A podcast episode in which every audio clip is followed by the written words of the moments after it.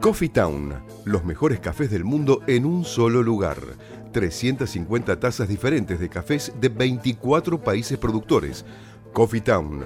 Disfruta la experiencia en nuestros locales del Mercado de San Telmo, Bolívar 976 y de Plaza Serrano, Jorge Luis Borges 1660. Coffee Town.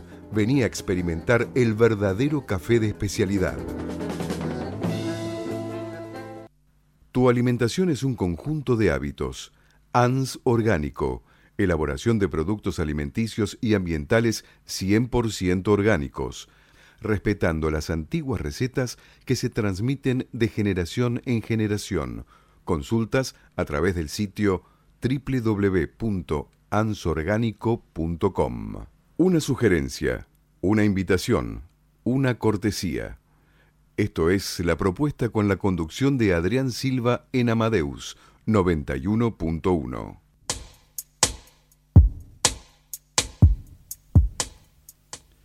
Bueno, continuamos con la emisión número 69 de la propuesta radio, comenzando la segunda hora. Bueno, saluditos a Diego y al amigo que nos están escuchando, así que bueno, recién nos envió saludos. Y siendo las 21.07, con 10 grados 4 décimas y 59% de humedad. Bueno, y acabamos de escuchar un hermoso tema de Vigis que se llama Espíritus que han partido. Muchas gracias, Ricardo.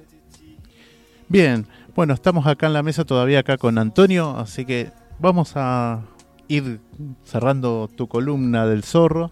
Bueno, a ver qué nos estabas por comentar. Eh, quería comentar que ahora, el 8 de agosto, se cumplen 100 años de la creación del personaje. Eh, fue cuando apareció la novela de Johnston Macaulay, eh, que se llamó originalmente La maldición de Capistrano, y que se entregó en forma de folletín en cinco entregas. Tuvo la suerte, este autor, ignoto, que eh, le gustara la novela a una gran estrella de Hollywood de la década del 10 y del 20, Douglas Fairbanks, el cual protagonizó la película La marca del zorro, que fue un éxito monumental. Eh, y además Douglas Fairbanks a partir de ahí encontró otra beta para su carrera. Fue algo así como el padre de los héroes de acción. Hizo de repente de D'Artagnan, El ladrón de Bagdad, El pirata negro. Y en 1925, dado el éxito del zorro, filma una secuela que se llama Don Q, el hijo del zorro. El hijo del zorro va a España, él interpreta los dos papeles.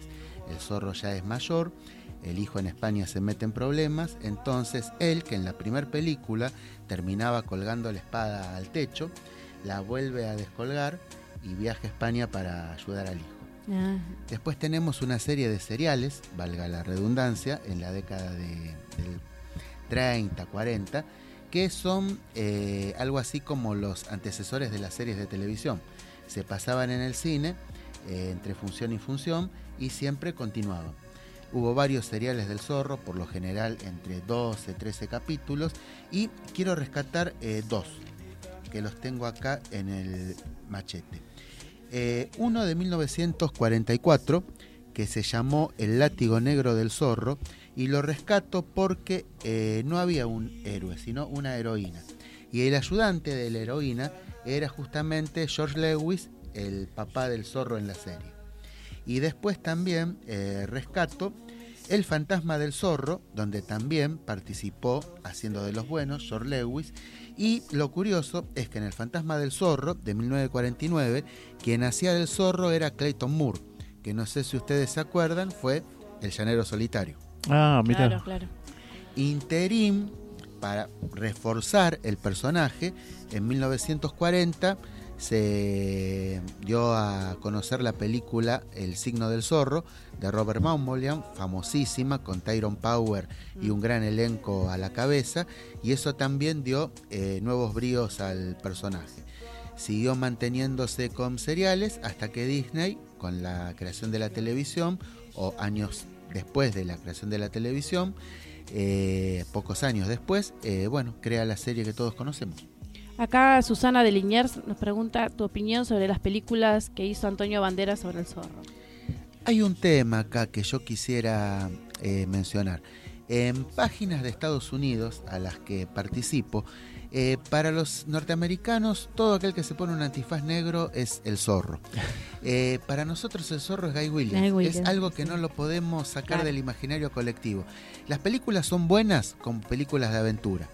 Pero Antonio Banderas es un hombre que se disfraza del zorro. Claro, no es el zorro. claro. Exacto. Mm, La primera película es buena, la segunda no tanto. Sí, sí. Esa es mi opinión. Bueno, muchas gracias No, entonces. por favor. Bueno, gracias Antonio. Bueno, en un, en un en un mes también te vamos a tener por acá, ¿no? Porque Si bueno, sí, a, los lo oyentes, a los oyentes le comentamos que Antonio es escritor, también es eh, editor y bueno, estás preparando, ¿no? ¿Qué libro? eh, Melusina es una novela de caballerías basada en una antigua leyenda medieval francesa. Y bueno, eh, como te comentaba, ya la semana pasada entró a imprenta, así que calculo que en 20, 25 días va a estar eh, O a sea- disposición del público. Bárbaro, o sea que en un mes te tenemos otra vez nuevamente por acá. Muchísimas gracias. Bueno, gracias. Gracias a ustedes. Gracias Bueno, a ustedes. muchísimas gracias y hasta pronto. Hasta pronto.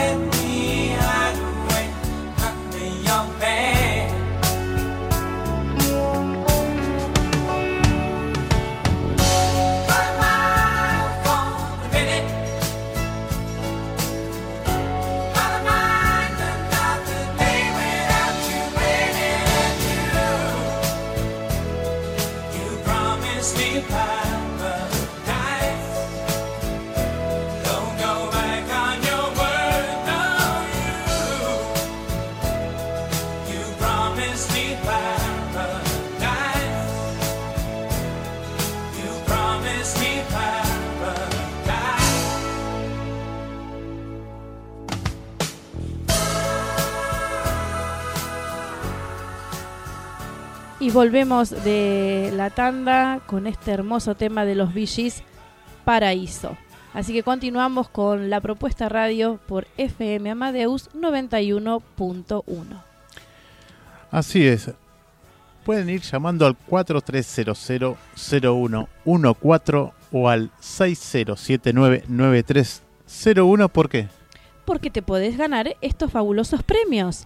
Tres entradas para Una para Todos Stand Up en el Paseo La Plaza, Sala de Cavern, Avenida Corrientes 1660, los domingos a las 21 horas. Un par de entradas para Orilleras de Toto Castiñeiras, viernes a las 21 horas en el Centro Cultural 25 de Mayo. Última función este viernes. Gentileza de Octavia Comunicación. Un par de entradas para Amor, sí, Amor. Domingos a las 19 horas en el Teatro Luisa Beil, Hipólito Yrigoyen 3133. Y un par de entradas para las de Barranco en el Teatro Luisa Beil los viernes a las 20.30. Esta noche, entre todos nuestros oyentes, vamos a sortear un par de entradas para la obra de teatro infantil Alicia Rock, versión libre de Héctor Presa y música de Lito Nevia, para este sábado a las 4 de la tarde en la sala del centro Ana Frank, Superi 2639. Durante las vacaciones de invierno hay funciones todos los días. Así es. Sábado 10 de agosto, torneo de combate medieval Copa Arena de Fuego. Así se llama este evento, en el cual está organizado por Huacán Combate Medieval.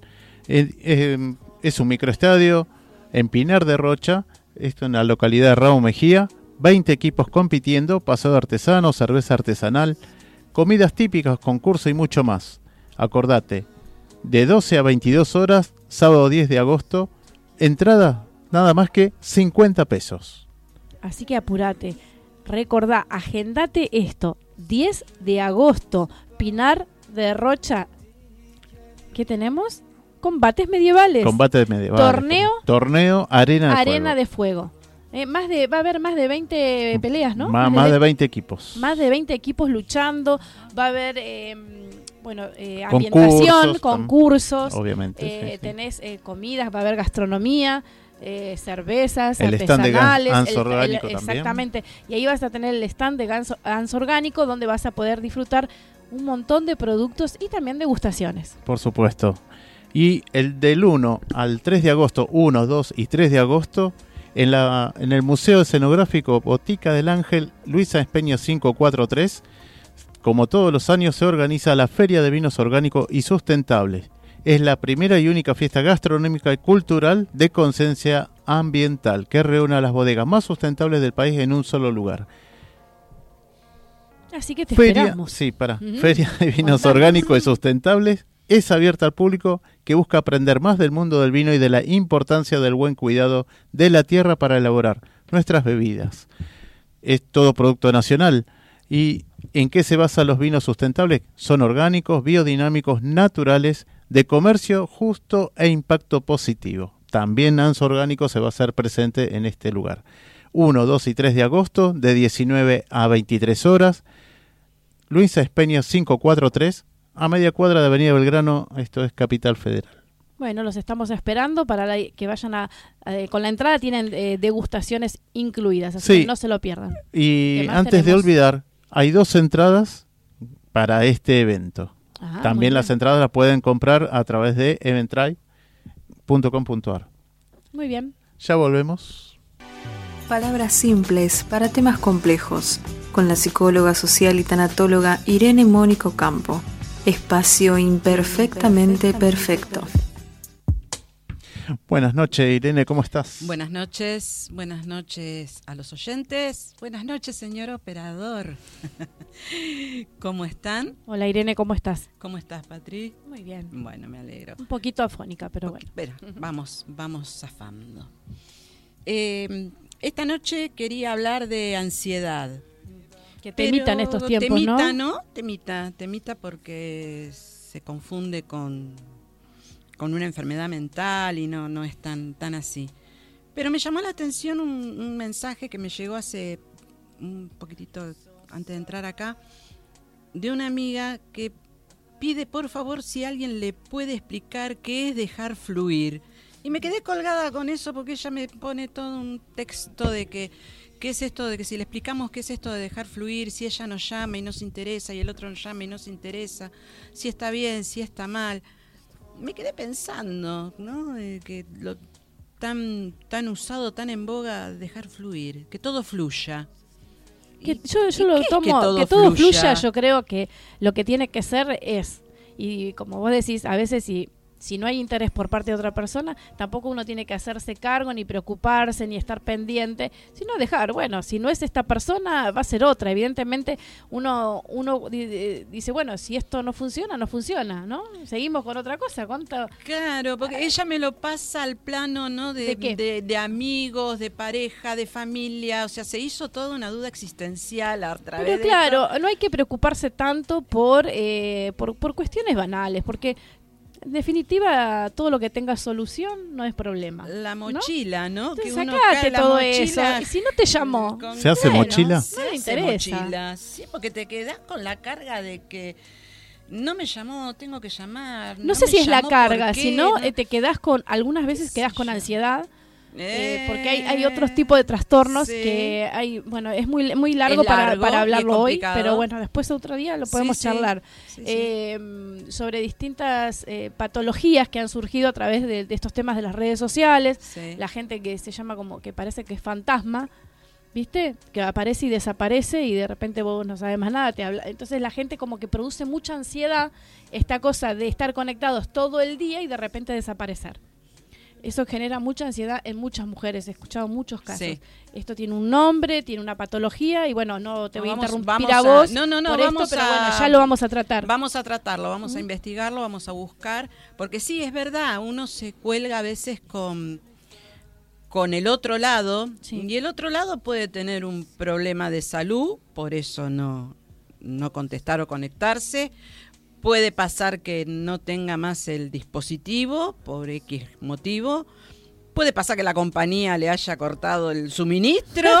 Pueden pasar muchas Pasan muchas cosas. Pasan muchas cosas y uno dice, ah, no me llamó más, se ofendió, ¿qué dije? ¿Qué hice? ¿Qué pasó? Pero ¿Qué no?". es, es eso lo que decimos, ¿no, es cierto? Bueno, Eh, sí.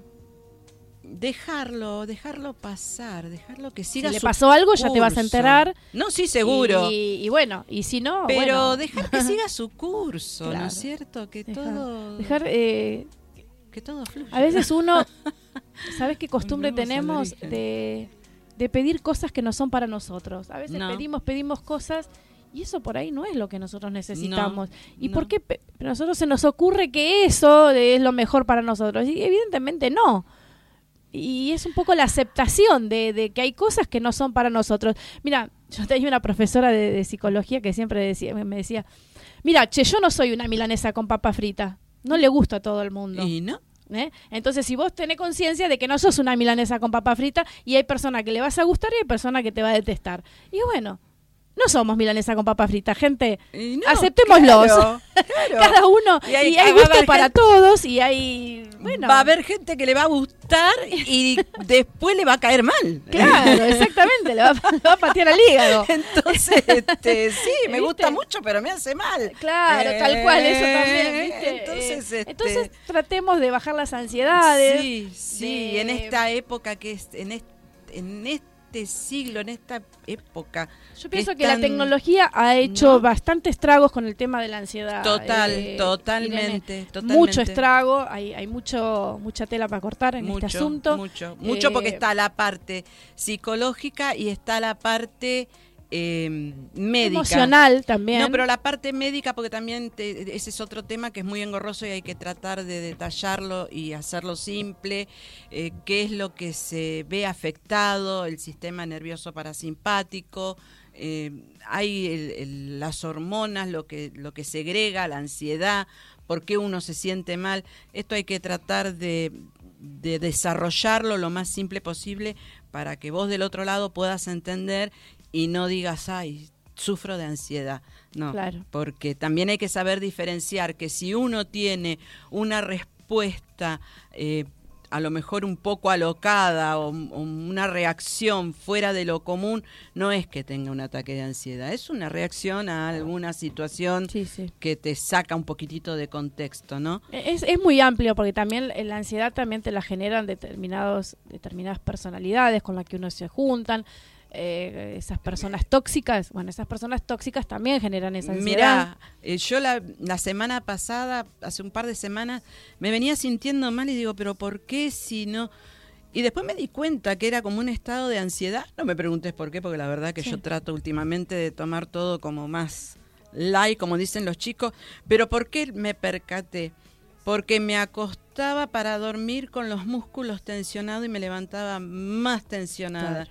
Eso, aunque no lo crean, lo provoca el estado de Sí, ansiedad. claro, sí, sí, sí. La- esa, toda esa tensión Esa acá, en el tensión, en sí, la zona de sí, acá. las piernas. Eh, todo este eh, dolor acá es toda esa tensión que ponemos, que nos ponemos así duros, rígidos y después nos duele todo, toda esa parte Vos del cuerpo. fijate las piernas, la parte de la rodilla para abajo tensionado, que significa que no querés avanzar, que hay algo que no querés ir a cumplir. Claro. Porque sí, sí. eh, te estás trabando con algo y cómo te lo está manifestando el cuerpo. Sí. Te levantás y no podés caminar, o sea, Claro. no querés avanzar a- hacia donde debieras de ir, ¿no? Y sí, Así y los que- factores estos que, que decíamos, estos factores que también eh, uno de ellos es eh, son las personas que tienen, eh, ay, no me sale la palabra, De- dependencia emocional. Dependencia La emocional. dependencia emocional también Uh, es otro hace- tema, crea también crea eh, unos conflictos. mucha ansiedad, y ¿no? Porque ansiedad uno terrible. es dependiente del otro. Quizás una Sí. persona para mí que pueda ser Sí. ansi- bueno, es viceversa, ¿no? Pues que sea ansioso también después tiene empieza a crear una dependencia. Sí, sí, sí, sí, totalmente. Todo tiene que ver con eso, con adicciones y dependencia, porque el ansioso también es adicto al alcohol, es adicto a las drogas, es adicto al cigarrillo.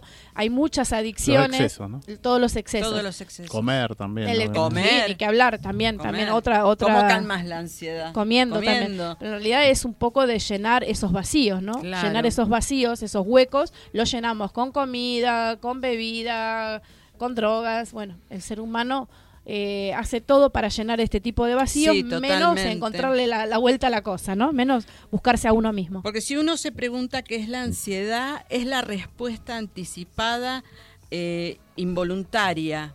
¿Respuesta a qué? Podrán preguntarse muchos. A estímulos externos o internos que representan un peligro para la persona. O sea, uno se siente en peligro y automáticamente se pone ansioso. Es una señal de alerta y nos permite adoptar medidas para enfrentar este peligro inminente que no sabemos qué es. Sentimos que estamos en peligro, pero no podemos discernir eh, cuál es o de dónde viene. No es, la ansiedad no es un mecanismo de defensa. De mecanismo de defensa vamos a, trabajar, a hablar en otra oportunidad. Y no debe confundirse con eh, un trastorno de ansiedad con enfermedad mental. Eh, porque la enfermedad mental está conformada por ansiedad, miedo y cambios de conductas muy abruptos, que era lo que hablábamos recién. Uno puede tener un- una salida, explotar por alguna, qué sé yo, te quedaste sin sube o, o no conseguiste cigarrillos, sos un fumador empedernido y vainita. ¡ah! Eso no, no, no es una enfermedad mental, no, No, es que no, tengas no, un no. trastorno de ansiedad ni nada, simplemente un, Un tapado. un- sí, un push por ahí, ¿no? este, digamos. Mientras que no pase un bombita. No, ¿viste? esa Un- un es, bombita claro, nariz, ¿viste? Este, Es un día de furia El ya. bombita es como que sufrió un mini ataque de ansiedad y le agarró, ¿no? El, el día de furia. La ansiedad es una emoción que surge, ya lo dijimos, cuando estamos en peligro. Y califica como respuesta emotiva. Califica como el miedo, como la ira, la tristeza o la felicidad. Hay un manual, un libro que se llama Anatomía del Miedo, de un autor que se llama José Antonio. Marina, que es muy, muy interesante, que tiene un cuadrito para definir la ansiedad muy chiquito y me, que me pareció muy, muy, muy explicativo. La ansiedad la podemos defini- definir como una inquietud o intranquilidad. Ese, ese que Mm. tenés adentro que no sabes Puede haber eh, opresión El en el pecho, dolor, dolor, dolor, en, eso en también la parte síntomas en el- físicos, Sí, eso es uno ¿no? de los síntomas, ese dolor en el pecho, esa sensación de, de ahogo, de que te, te- te están te apretando, está algo y no, suspiros, no una sabes cosa así. manifestar Exactamente, ¿no eso es un tema de la ansiedad también. Ojo, que la ansiedad puede ser agradable, no siempre es desagradable. Si es agradable, uno es como que está excitado, Sí, está sí, sí, también viene por excitación, ¿no? ¿no es cierto? Y todo esto. Y si es desagradable y si es de causa desconocida, nos va a producir miedo. Si sabemos qué es lo que nos produce la ansiedad, o sea, si tenemos el motivo, digamos, identificado, nos va a producir angustia. El miedo y la ansiedad tenemos que saber que están íntimamente relacionados entre sí. Y la respuesta de ansiedad sirve como una anticipación a una amenaza, como dijimos antes, que puede ser externa o interna. Interna, ¿por qué? Interna porque eh, vos te das cuenta que puede llegar a pasar algo. Externa porque ves que hay algo que está sucediendo que te va a afectar indirecta o directamente. La resolución de la situación de ansiedad inequívocamente ocasiona estrés. Sí. Tremendo. No hay vuelta que darle. Y en estos tiempos, que como estábamos hablando recién, nos preocupamos por todo, o llegamos a casa y no nos desenchufamos, seguimos y, y seguimos trabajando y seguimos trabajando con Nuestra la, cabecita, ¿no? ¿no? Sí, eh, del trabajo, sino que seguimos pensando y seguimos enganchados con lo que nos pasa en el día o lo que nos pasa durante la semana o lo que nos va a pasar en la semana siguiente, porque ya venimos Pues también la- queriendo claro. ¿no? Eh, anticiparnos a lo que puede llegar a pasar para evitar tener y eso ahí es donde te provoca La ansiedad también es, es preocuparnos por lo que va a venir. por lo que Pero va a aparte venir. nos preocupamos por cosas que decís, no, y si mañana Eh, llueve y yo no voy a poder hacer esto. Entonces hicimos una hora de, de todo eso y capaz y que no llovió. con O un, sol, radiante, porque llovió a las es 2 de la mañana. Exactamente, y, y nos preocupamos por cosas, por ese futuro, y realmente no sabemos, nos preocupamos más de cosas que nunca van a suceder. Nos No, terminamos preocupando por cosas Por que algo que nunca no- van a suceder. Que no tienen por qué razón. Pero de- bueno, de nuestra cabeza eh, trabaja y es lo que hay que aquietar, ¿no es Sí, cierto? Un sí. poquito la, la cabeza. Y esto es lo que te decía hace un rato, provoca una descompensación del sistema nervioso. Mm. Eso lo vamos a hablar en otro momento, lo vamos a traer bien eh, simple. Estar activo y atento 24 por 24 no sirve. No. Indefectiblemente desemboca en una enfermedad, Claro. ya sea por estrés, ya sea por insomnio, ya sea por falta de apetito. Claro, porque esa tensión te sea- genera, ¿no? Esa tensión te genera... eh, no Mira, yo trabajo en estar- sistemas sí. y conozco un montón de gente 7 por 24. Y sí, Ese es el, Sí. el símbolo es 7 por Por 24. 24. Vos imaginate 7 días, 24 horas. no, Estás no, así, no, ¿eh? no, no. Hay gente que lamentablemente vi que tuvieron ACV. Sí, Sí. Joven, colapsan, ¿eh? Colapsan. Mucha gente joven, joven que está detonada, como yo le digo, Sí. detonada. Yo tengo un amigo que también está en Sí. sistemas y, y la otra vez me Sistema empezó... siempre informática. Sí, sí, ¿verdad? en ¿no? informática, sí. Y me, me manda un mensaje que era para otro compañero de trabajo. Le digo, ¿qué te pasa? Y me dice, no, no, no, estoy detonado, estoy detonado, voy corriendo a mil. Lo llamaba, eh.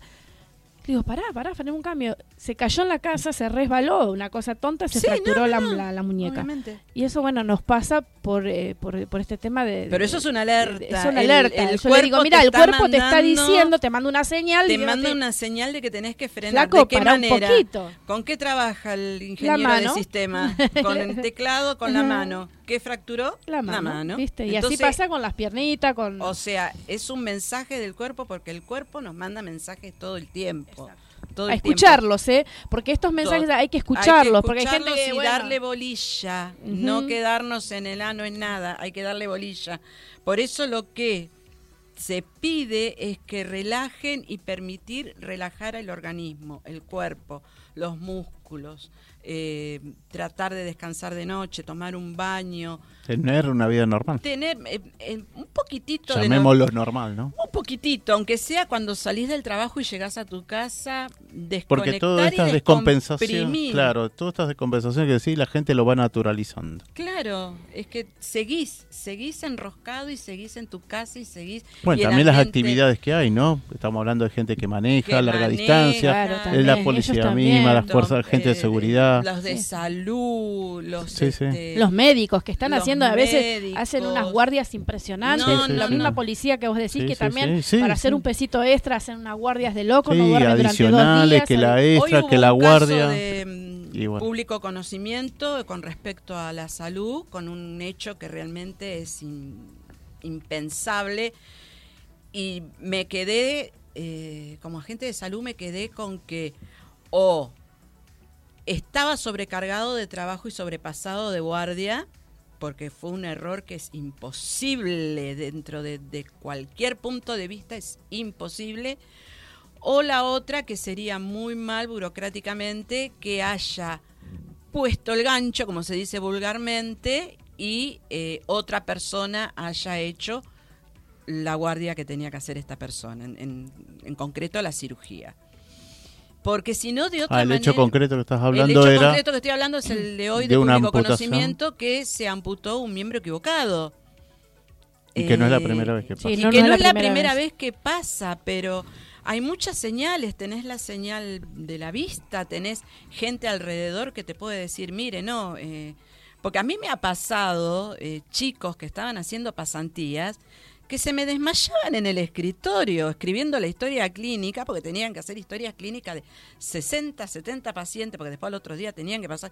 Se me desmayaban del cansancio. Claro, sí, están agotados. Es agotamiento también. Eh, es agotam- o de repente estar haciendo una indicación médica y quedarse en blanco y tener que pedir a una enfermera que le diga el antibiótico tal es por 8, por 24, porque se les hace una Sí, laguna sí. tan grande. Totalmente. Es muy estresante. Es demasiado Yo trabajé estresante. 14 años en salud y, y realmente me retiré porque... por Terminó siendo eh, insalubre. eh, eh, sí, terminó siendo insalubre. Bueno, realmente era insalubre y ya no, el cuerpo no, viste, 14 años en, Claro, esa situación sí, de... a medida que fue pasando las décadas, eh, no fue mejorando No, todos estos trabajos al contrario, insalubres. Insalubre insalubre. hablamos de que por excesos de horas, ¿no? Sí, sí. No solamente eso, sino la atención. Ocho horas De a full de atención a un público realmente desbordado y donde vos no te, te podés desbordar en nada y, te- y recibís todo, insultos, eh, Sí, sí. hasta intentos de golpearte. Sí, sí, eh, sí. eh, o sea, cosas- Imagínate todo eso pasado al paciente ya en la habitación y en la cama, que el familiar quiere todo para ayer. Sí, sí. porque no entiende que un antibiótico o un tratamiento tiene que llevar su tiempo para que haga efecto. Bueno, gente, eh, nos seguimos hablando, nos seguimos viendo, seguimos la semana que viene, vamos a tratar de traer esto que hablábamos con Patri, de los eh, efectos y, y todo lo que contraproduce el tema este de ansiedad.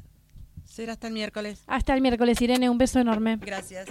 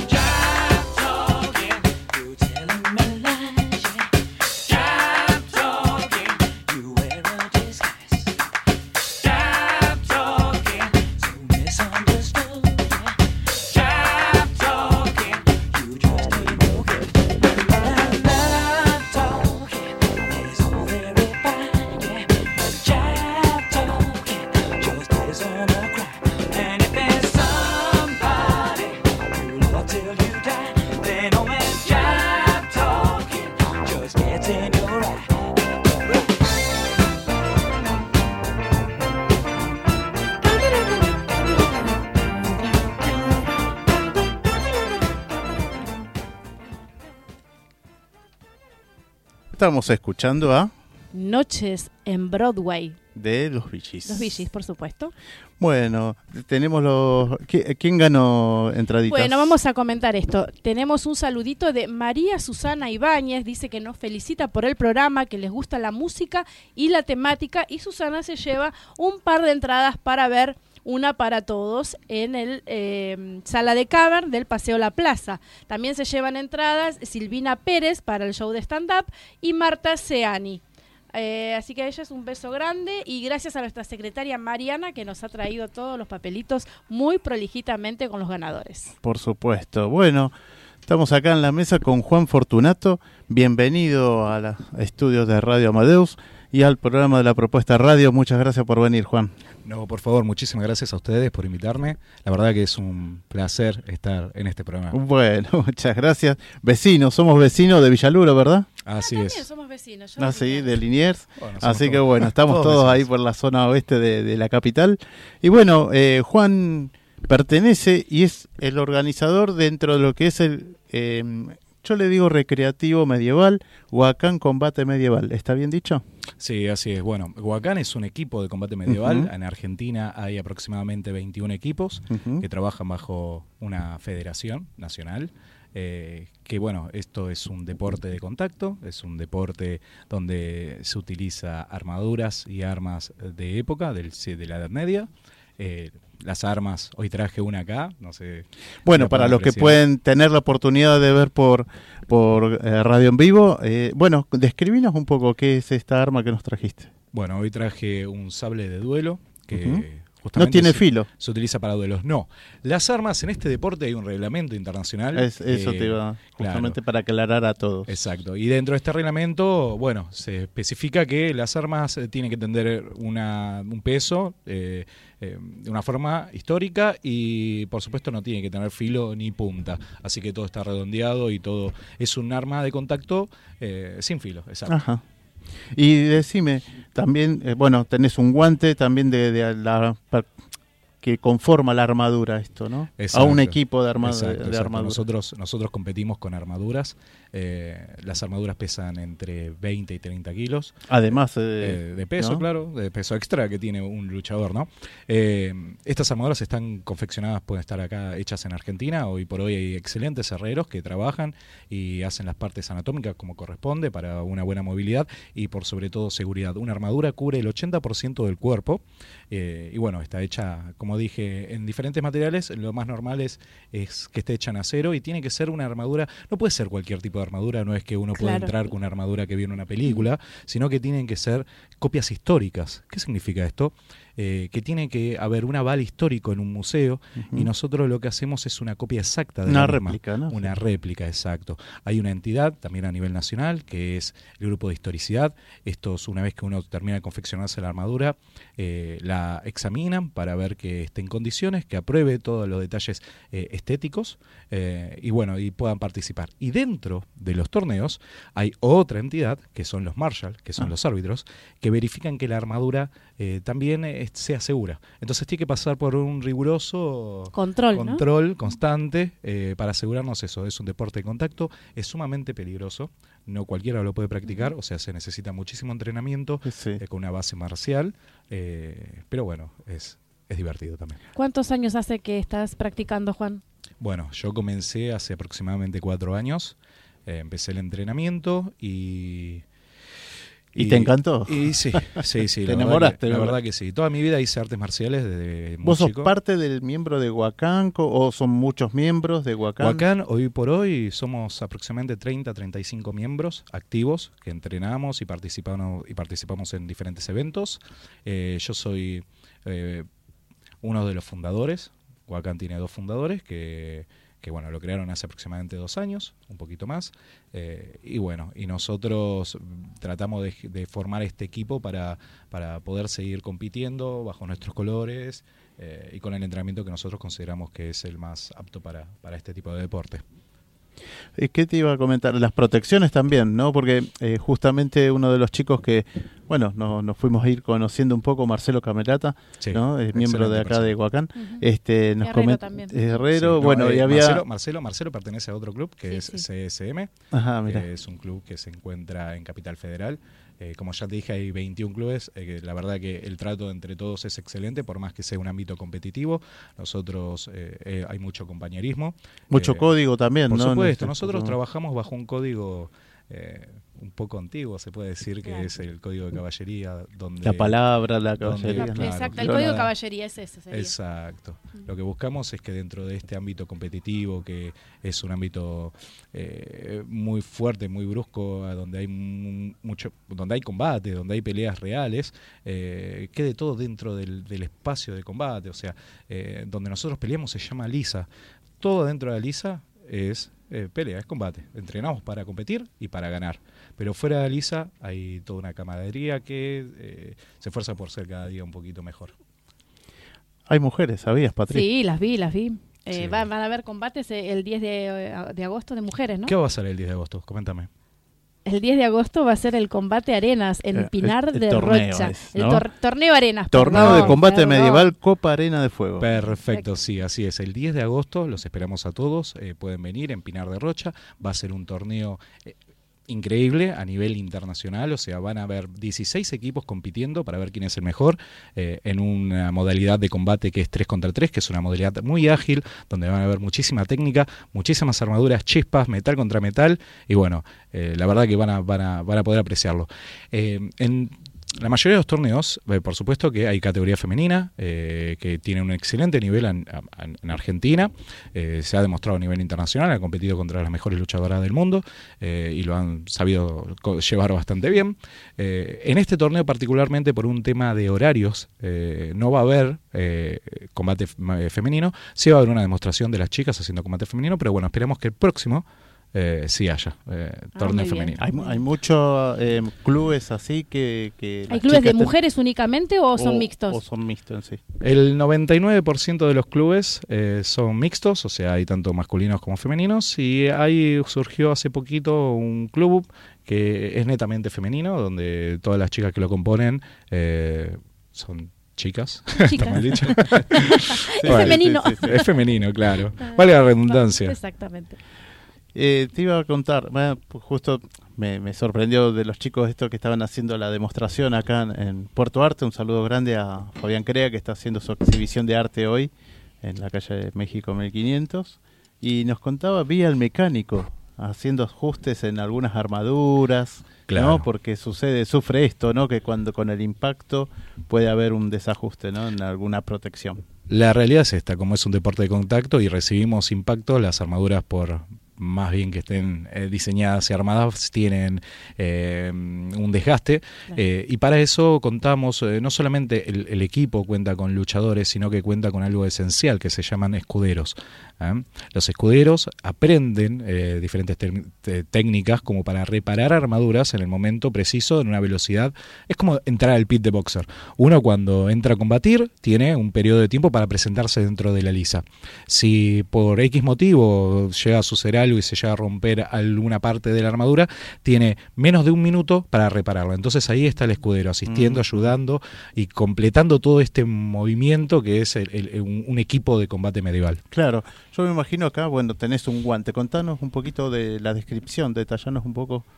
Bueno, hay diferentes tipos de guantes que, que están aprobados eh, a nivel histórico y de seguridad.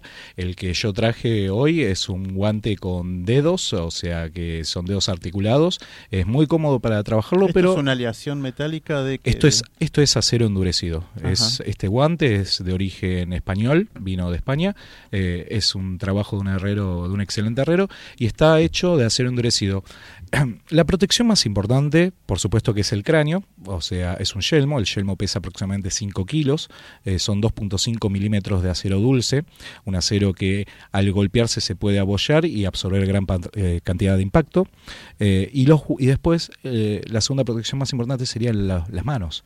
Las manos es sumamente delicada. En cualquier persona, no importa si medís 2 metros, o medís un metro 50, o pesás 200 kilos, o pesás eh, 60. eh, las manos son iguales. Entonces, la protección, una de las protecciones más importantes son los guantes. En este caso, los guantes están endurecidos. ¿Qué significa esto? Que pueden absorber mucho golpe sin tener que de- deformarse.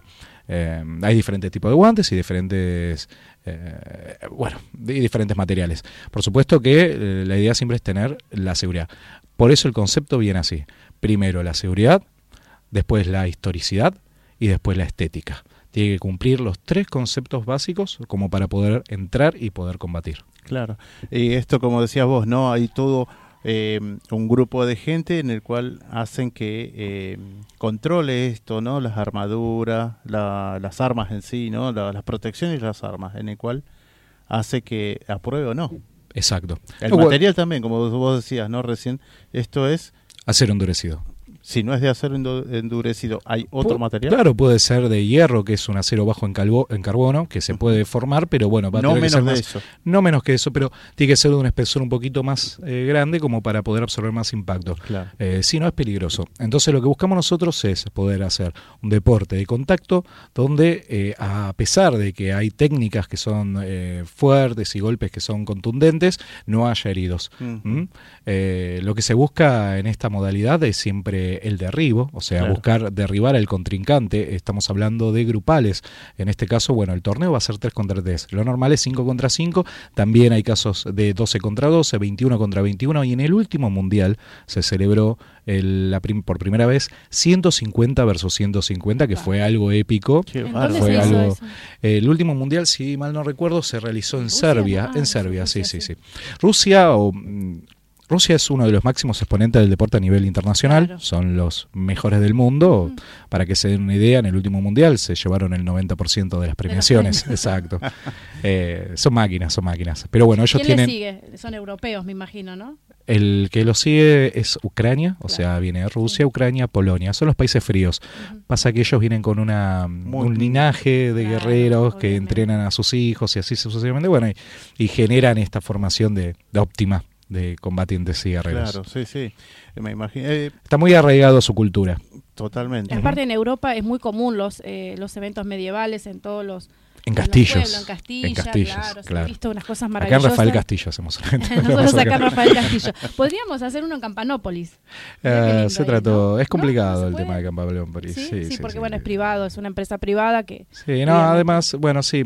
eh, para ser exacto, bueno, no, no voy a ponerme No, a no, hablar tecnicismo, No, no. pero eh, se puede, se puede, se puede, ¿por qué no? Sí. ¿Qué te iba a eh, preguntar también? Eh, sé que en octubre puede haber, ¿no? Uno internacional. Por supuesto. Eh, hoy por hoy el deporte eh, está tomando tanta fuerza que aproximadamente hay un torneo por mes. ¿Qué significa esto? Que eh, se está generando un movimiento muy interesante donde nosotros, a pesar de que para nosotros es un ambiente competitivo y como si fuera un torneo de, de, por decir una forma, de, de boxeo, aunque es algo grupal, que es algo muy extraño, para el que está fuera, para el eh, espectador, es un show. Claro, o sea, sí, sí. estamos combatiendo con armaduras de metal, estamos golpeándonos con y sacando chispas. Aparte los Eh, ruidos, el ruido que, que cuando están combatiendo, el ruido que hay es impresionante. Yo vi combate de uno contra uno. No me imagino lo que es 150 contra 150. No, el ruido es y algo ya- que, y ya en torneo, ¿no? El- Porque una cosa es una exhibición y otra en torneo. el ruido es algo que enamora, voy a Sí. decirlo así. Impresionante. Exacto. Eh, Eh, ¿Tiene un- algún sí. un tema con el peso de, eh, de todo lo que es el equipamiento, ¿no? ¿Hay algún peso específico? ¿Tiene que ser más de 30 kilos, menos de 30? ¿Hay algo espe- específico en eso? No, no hay, no hay nada específico con el tema del peso. Sí, eh, por cuestiones de seguridad, lo que uno busca es que sea lo suficientemente liviano como para poder moverte y lo suficientemente pesado como para no tener que soportar el 100% del impacto sobre una articulación sobre la espalda. Entonces, eh, dependiendo del material, dependiendo del grosor y demás, es lo que eh, da el peso final, digamos, del equipamiento. Una armadura de hierro puede estar pesando 30 kilos, una armadura de acero endurecida puede bajar el espesor del material y eh, terminar pesando 20 kilos. Y una armadura de titanio puede estar pesando entre 12 y 15 kilos. Te iba a eh, consultar, pero eh, le vamos a pedir al operador, señor operador. Vamos a ir a un temita, pero antes, ¿los colores de Huacán representa a alguna familia o algo en sí en particular? Todos los equipos tienen, tienen algo. Eh, siempre en su heráldica, que es el escudo que utilizan, quieren representar algo del club. Eh, o del lugar de origen o, o demás. Así puede ser, por ejemplo, dragones atlánticos que se encuentran en Mar de Plata y eh, tienen los colores de la playa, el mar, eh, como guardianes de la sierra, eh, guardianes del oeste o demás. En, en Huacán lo que ustedes están viendo es una imagen eh, de origen mongol. Huacán tiene una característica que lo destaca de los otros clubes a nivel internacional, que es que todos los guerreros, que somos más de 20, eh, utilizamos el mismo tipo de armadura. Es una armadura de origen euroasiático, mongol, que se llama Hatanga. Eh, es algo que no se dio, eh, la realidad es que somos uno de los primeros. eh, y bueno, y la imagen de Huacán es una imagen de origen mongol con los colores correspondientes. eh, y bueno, y tiene un significado, no solamente el nombre, que Huacán, te, te comento cuál es el nombre, ¿estás Sí, interesado sí, en saberlo? sí, por Sí, supuesto. claro. Bueno. Huacán. Eh, es, es complicado de escribir. Es G-H-O-A-K-H-A-N. O sea, hay una H entre cada vocal. Es complicadísimo, pero eh, no es lo más comercial del mundo, pero bueno, tiene un significado. Goa fue una, una reina, una reina de, de Mongolia, que tuvo siete hijos. Eh, estos hijos, cada uno recibió un reino, y en un momento generó, se generó un conflicto entre ellos y estaban peleados. Ella los reunió a todos los hijos eh, y le entregó a cada uno una flecha y le pidió que rompiera la flecha, cada uno rompía su flecha. Entonces todos, sin problema, rompieron la flecha. Al instante ella tomó un puñado de flechas y a cada uno le dio un puñado de flechas y dijo, ahora traten de romperla. Y ninguno pudo. Y demostró a los hijos que la unión hace la fuerza. Entonces, eh, a través de todo eso y demás, eh, Mongolia en el siglo XII tuvo el imperio más importante del mundo, más grande del mundo, tomando desde Rusia, Ucrania, Polonia, Sí, China, todo eh, está Turquía. llegando a Europa, ¿no? ah, eh, desde Europa hacia Asia, eh, hasta Ah. Asia. Así que eh, es un lindo nombre y es algo que, que quis- quisimos tomarlo eh, porque es lo que hacemos nosotros, trabajar en grupo. Acá no Claro. hay individualismo. La unión. ¿eh? La No, unión hace la exacto, fuerza. la unión hace la fuerza siempre. Ya volvemos.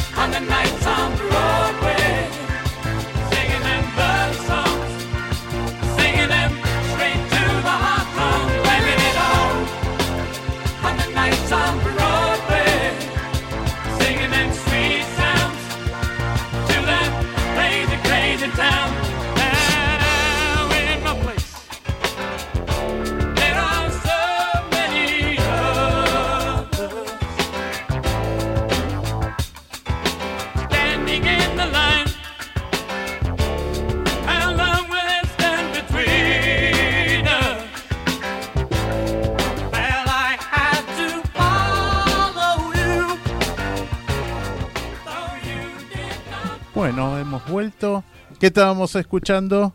¿Qué estábamos escuchando? No nos dio el tema, ¿eh? Es de los VGs. Hablando, por supuesto. Hablando. bueno, acá estábamos acá con Juan. Bueno, terminando un poquito la, e- esta visita y bueno, que próximamente el 10 de agosto, ¿no? En- Desde las 12 del mediodía hasta, Hasta las 22 las 22 horas, en Aproximadamente. Pinar de Rocha. Lindo Eh, lugar, eh, también para elegir. eh, muy lindo. Céntrico, fácil de llegar. Sí, la verdad que estuvimos eh, buscando este espacio hace tiempo. eh, específicamente lo vamos a hacer en un lugar que se llama Microestadio de Arena, que es un lugar donde tocaron grandes bandas como por Yo ejemplo estuve ahí, a ver qué gran Rata banda. Blanca, Ah, sí. tocó Sumo, Soda Stereo, Sumo. Sumo. eh, tenemos una pantalla gigante de 10 metros de, de grande que- donde vamos a exponer y, y lo que queremos generar es eh, que la audiencia eh, se ponga eufórica, que Qué vea lindo. esto como algo nuevo, algo lindo y poder repetirlo. Y luqueados también, ¿no? Por supuesto, por supuesto, los que quieran venir luqueados eh, de medievales sean- son bienvenidos Obviamente. para dar el, con- el, el contexto del Por ambiente. supuesto, vamos a... Nosotros vamos a estar ahí presentes. Así, Me alegro. El sábado 10 de agosto, torneo de combate medieval, Copa de Arena de Fuego. Y va a haber 20 eh, 16 equipos, decías. 16 presentes. equipos presentes, así es. Van a venir equipos de, de Córdoba, van a venir equipos de Santa Fe, vienen eh, equipos de todo el país para ver quién es el mejor. ¿no? Por supuesto. Eh, y los, los combates van a ser 3 de, tres, tres de, eh, 3 contra versus tres. 3. Tres 3 versus- contra 3, exacto. La lisa va a tener una, una longitud de el tamaño de 8 metros por 6 metros, eh, con entrada de peleadores, musicalización, efecto de iluminación. Uy, espectacular. La verdad que va a ser un show único y nada, queremos mostrar eso, queremos mostrar que, que el deporte sigue creciendo y que podemos hacer una puesta en escena eh, importante eh, y nada, y apuntar a eso, apuntar hacia algo, algo lindo, algo grande para toda la familia y que lo disfruten. Por supuesto. Además, paseo de artesanos, cerveza artesanal, comida típica, concurso y mucho más. Nada más que 50 pesos la entrada. Así que bueno, Totalmente accesible y realmente Sí. para un evento que vale la pena. ¿eh? 10 de agosto, 12 a 22 horas, Pinar de Rocha Ramos Mejía. Bueno, Juan, muchas gracias por venir. Saludo a todo el equipo, a toda la gente de, De Huacán. Huacán. Y, y gracias por venir. No, gracias a usted y quiero darle un, un saludo enorme a Adri que nos está escuchando ahora en la Bueno, casa. Bueno. Pobrecito tuvo un accidente y bueno, sí. se recupere Sí, pronto. Sí, se va, se va a recuperar, yo sé que se va a recuperar. Bárbaro. Muchas gracias, Juan. Sí, se lastimó peleando, eh, se tropezó sobre una espada. Muy Muy bien. bien. Bueno, muchas gracias, Juan. Y vamos cerrando, porque ya se nos terminó. Bueno, se terminó el programa, señores. Muy buenas noches y, nos vemos. Y, y un saludito a Carolina que nos está escuchando, también con Candela, Ah, bueno. también. Así que bueno, El besito besito grande para a todos ellos. ellos. Y, y bueno, Cerramos el programa por hoy. Buenas noches. Hasta el miércoles próximo. Coffee Town, los mejores cafés del mundo en un solo lugar. 350 tazas diferentes de cafés de 24 países productores. Coffee Town, disfruta la experiencia en nuestros locales del Mercado de San Telmo, Bolívar 976 y de Plaza Serrano, Jorge Luis Borges 1660. Coffee Town, venía a experimentar el verdadero café de especialidad. Tu alimentación es un conjunto de hábitos. ANS Orgánico, elaboración de productos alimenticios y ambientales 100% orgánicos, respetando las antiguas recetas que se transmiten de generación en generación. Consultas a través del sitio www.ansorgánico.com.